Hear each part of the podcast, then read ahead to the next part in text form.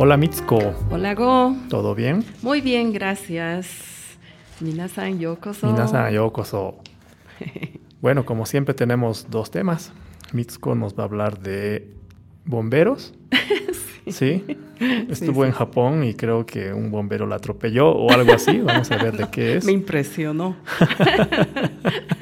¿Y tú? Y yo voy a hablar de la policía. Eh, bueno, ahí estamos, Estamos, Ahí estamos, estamos. conectados. Ok, Mitsuko. ¿Qué tienes para Bueno, nosotros?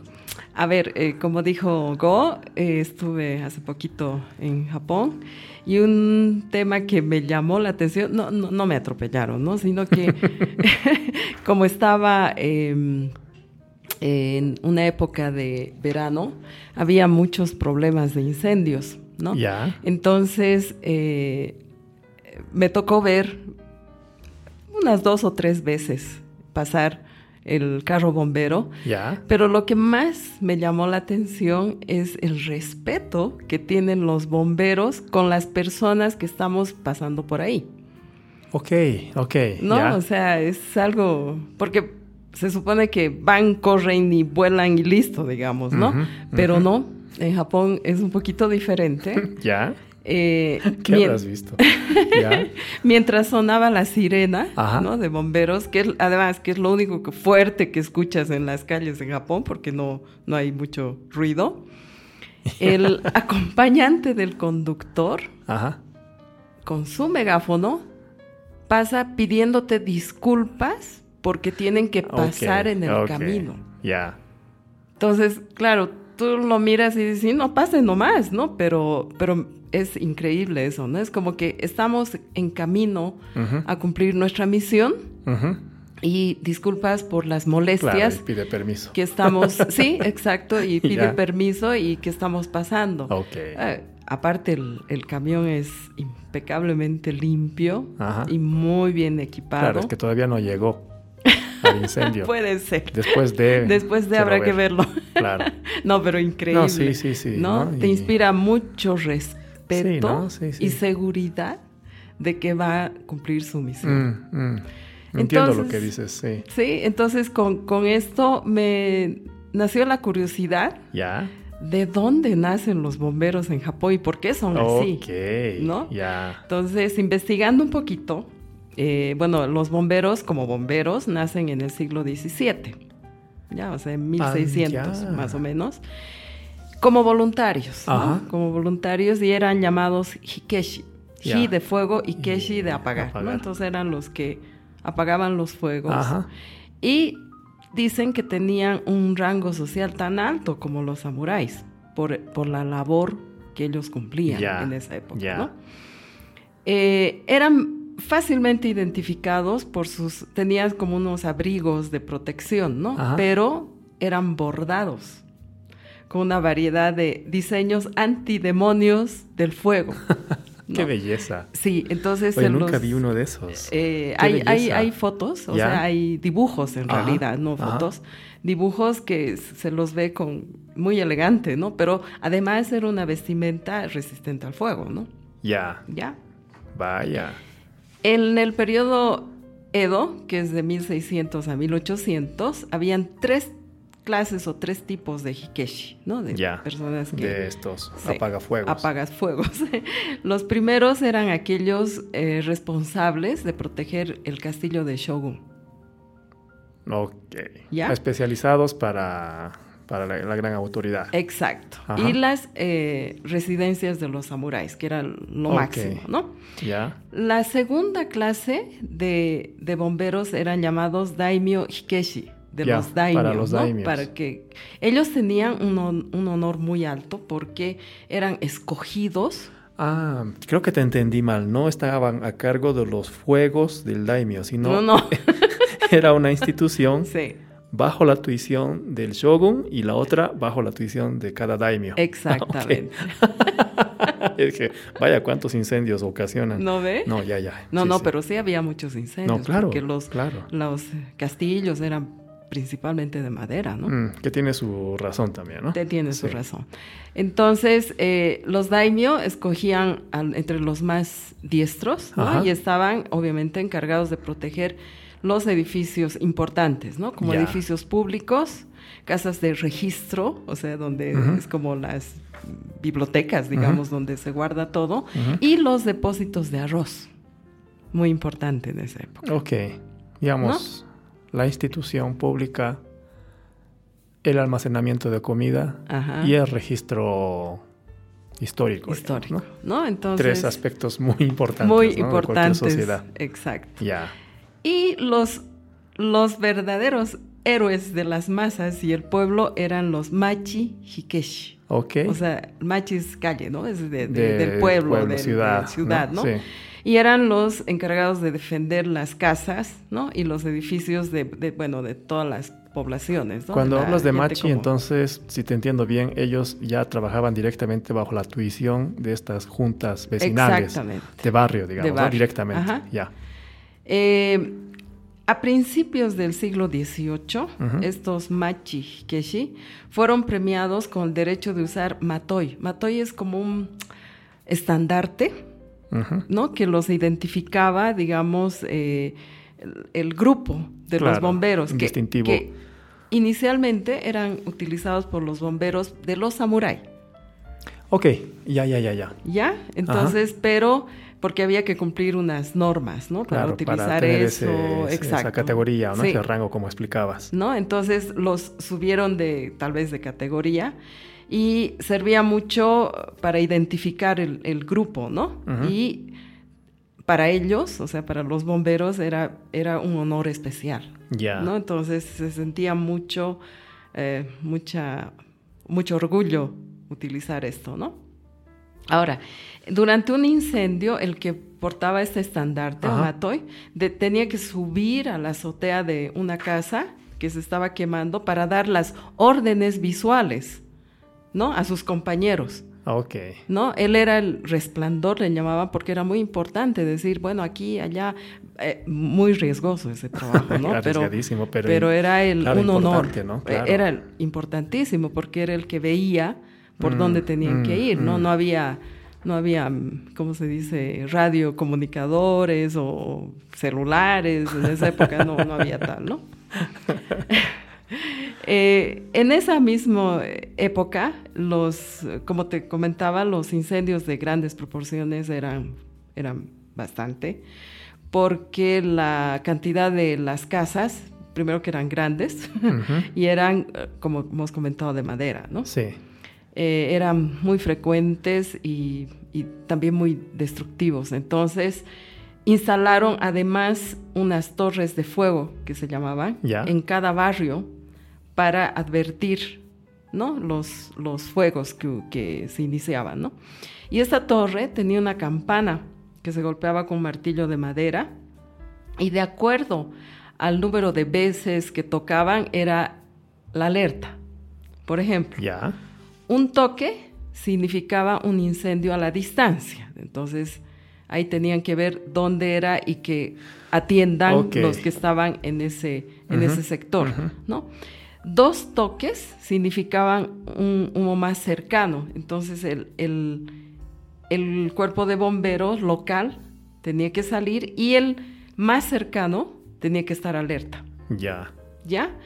Y toques continuos, bueno, ya eso era... Es inminente, está cerca. Sí, eh, y, está tienen que salir y eh, el fuego estaba declarado y en ese caso eh, se aumentaba con los voluntarios locales, ¿no? Que, o sea, y los pobladores, digamos, que ayudaban a, con bombas manuales o llenaban cubos de agua, ¿no? En esa época. Ok.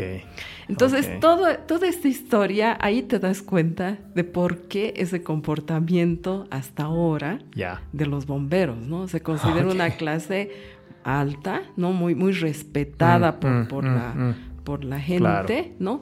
Pero ellos, al ser es, al tener ese rango son mucho más humildes. En Japón es así, ¿no ve?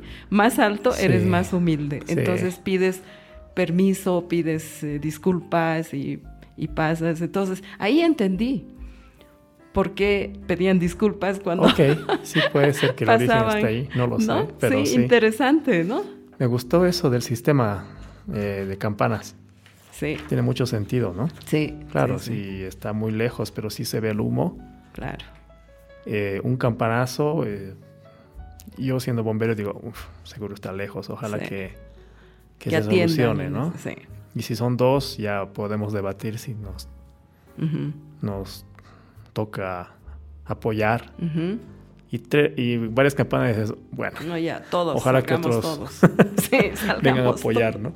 Sí, qué bonito. Sí. Súper, sí, ¿no? sí, Y gracias. Interesante, ¿no? Y tú con la policía. Bueno, sí. ¿Qué tuviste que ver con la policía? Ah, ah, no, no, nada. A ver, no, de hecho, con la policía japonesa trabajé muchísimo. Eh, casi 12 años Wow. de mi vida laboral la trabajé con policías japoneses. Mm. No, yo no soy policía, ¿no? Pero No, claro. mi- mis contrapartes eh, durante mucho tiempo han sido policías de Japón.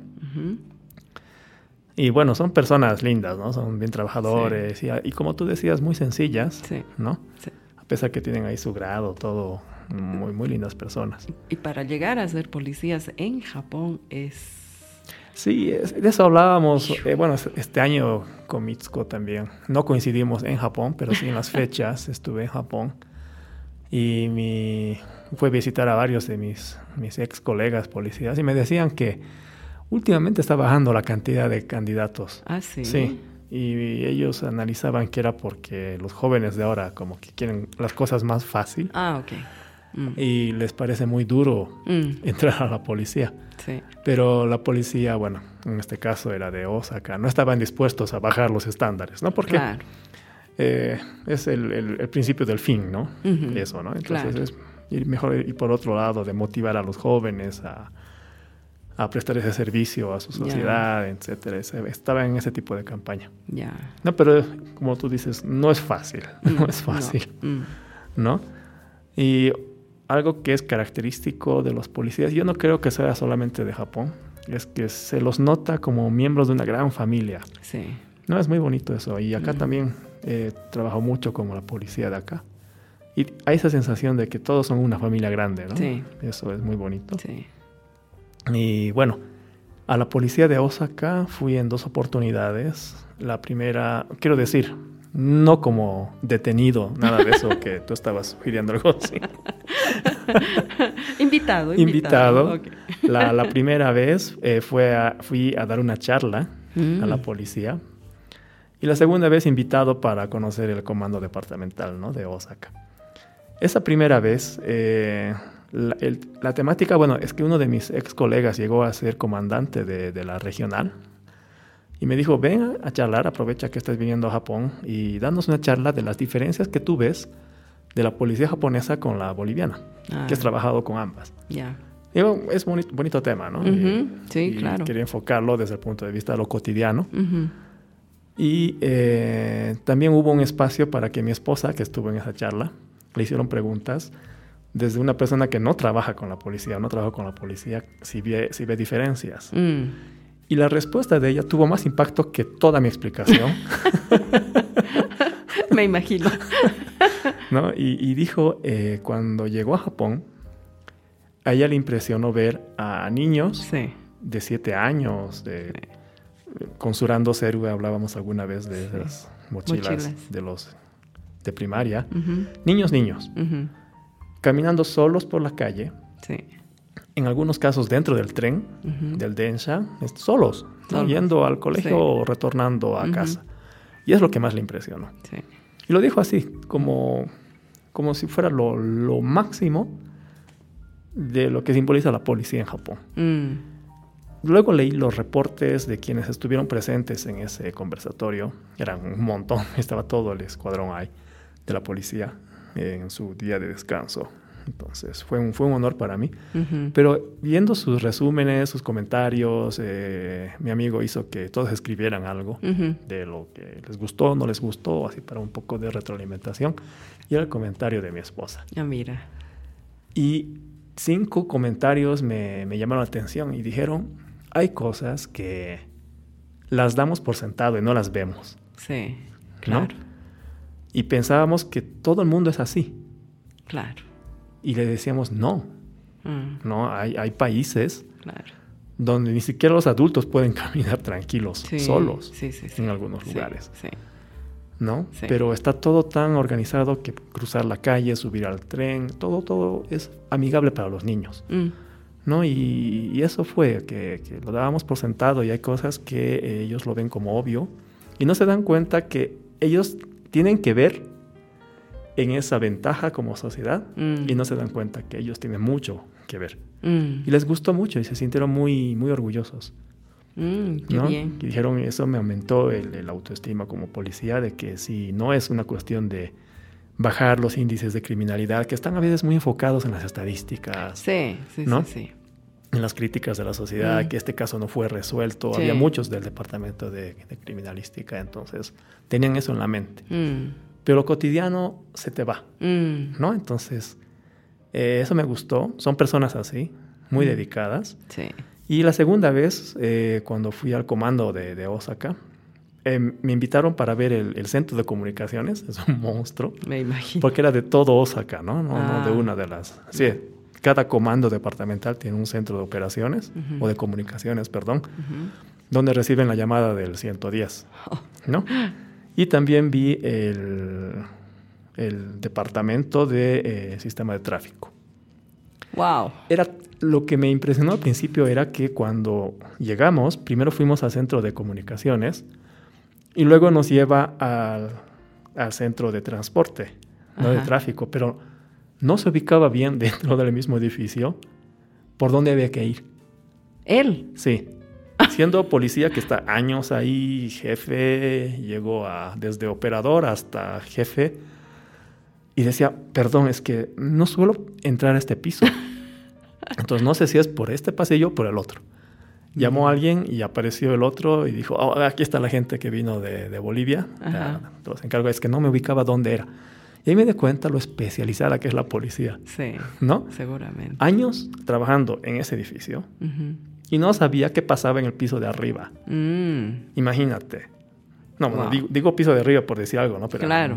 es un Claro, centro monstruo, gigante, claro. ¿no? Sí, Ujú. pero eso también es una diferencia con la policía de acá.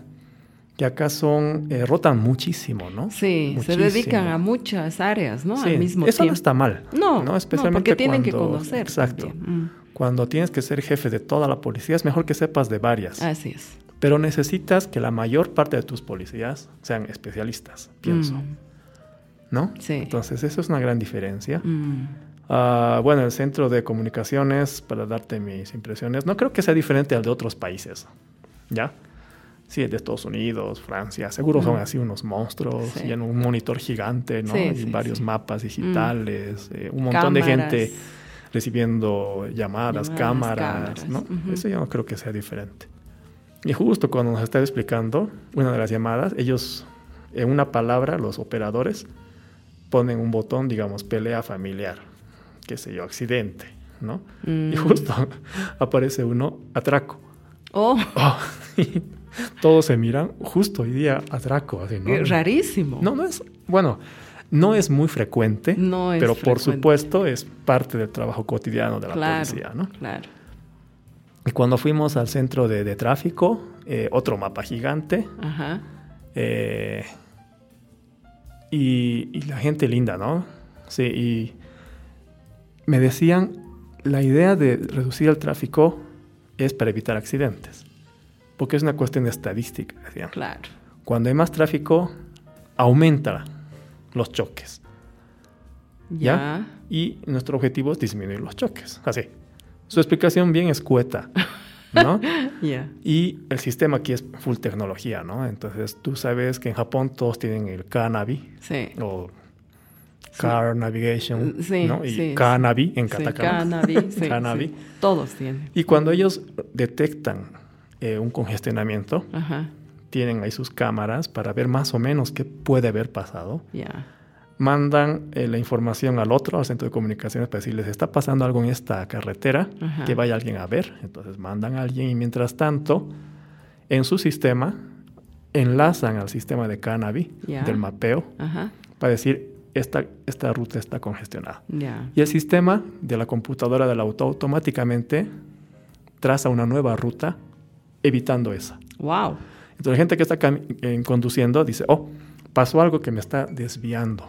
Y me voy para otro lado. Sí. De eso ayuda mucho, ¿no? La fluidez, la tecnología. Y hay cosas que no son de tecnología, que existen antes de la tecnología, que los televisoras de radio, que eh, canales de radio y televisión tienen sus casetas detrás del centro de operaciones del departamento de tráfico. Ah. Tienen ahí sus cámaras, sus micrófonos. Y, van informando. ¿no? Entonces ellos, cuando fui no había nadie, ya. pero dice, no, ellos tienen libertad de entrar cuando quieran e informar en su noticiero o en su matutino, ah, que se en su revista. Claro. Como el tráfico es un servicio que ellos prestan para su, su comunidad mm. y no se cobra ese servicio, ¿no? Porque nos ayudan a destrabar. Claro, mira, qué maravilla, ¿no? Win-win, ¿no? una, belleza, ¿no? Entonces, eso me encantó. Ah, sí, después eh, el sistema de cámaras de ambos, ¿no? Eh, yo ¿no? Yo no vi el de, delitos, pero el de tráfico sí nos permitieron operar. Ya. Y claro, Anita hizo un zoom, zoom, zoom, zoom y una, un zoom bárbaro. Y se llegó a ver el parque de Universal Studios. Oh, qué maravilla. Desde lejos, ¿no? sí. Después en Japón hay un sistema que es muy, muy conocido ahora en el mundo, el Koban. ¿No? Que son unidades de dos, tres policías, ¿no? En los, cerca de las estaciones. Ah, ya, ¿no? Ya, sí. Sí, y en mi trabajo he recibido muchas veces proyectos para solicitar financiamiento para construcción de módulos policiales acá en Bolivia. Y la característica eran, eran unas comisarías con patio, dormitorios, duchas, gimnasios, centros de entrenamiento. Un caso llegó con helipuerto. Y yo les decía, pero es que ya tienen un comando departamental. No, pero este es para, para tal barrio, ¿sí? para un barrio, ¿sí? pero una sociedad de confianza mm. si tu policía no está cerca a ti. Exacto. ¿No? No le tienes que tener miedo a esa policía. No, todo lo que contrario. Confiar en ellos, ¿no? Esa policía tiene que ser capaz de, de, mostrar que tiene las puertas abiertas. Claro. Y, de ayudarte, de, ayuda, digamos, ¿no? Ah, qué lindo. Eso es. Lindos temas, tocamos bonitos temas hoy. Espero que les haya gustado y los esperamos en otra oportunidad. Muy bien, muchas gracias.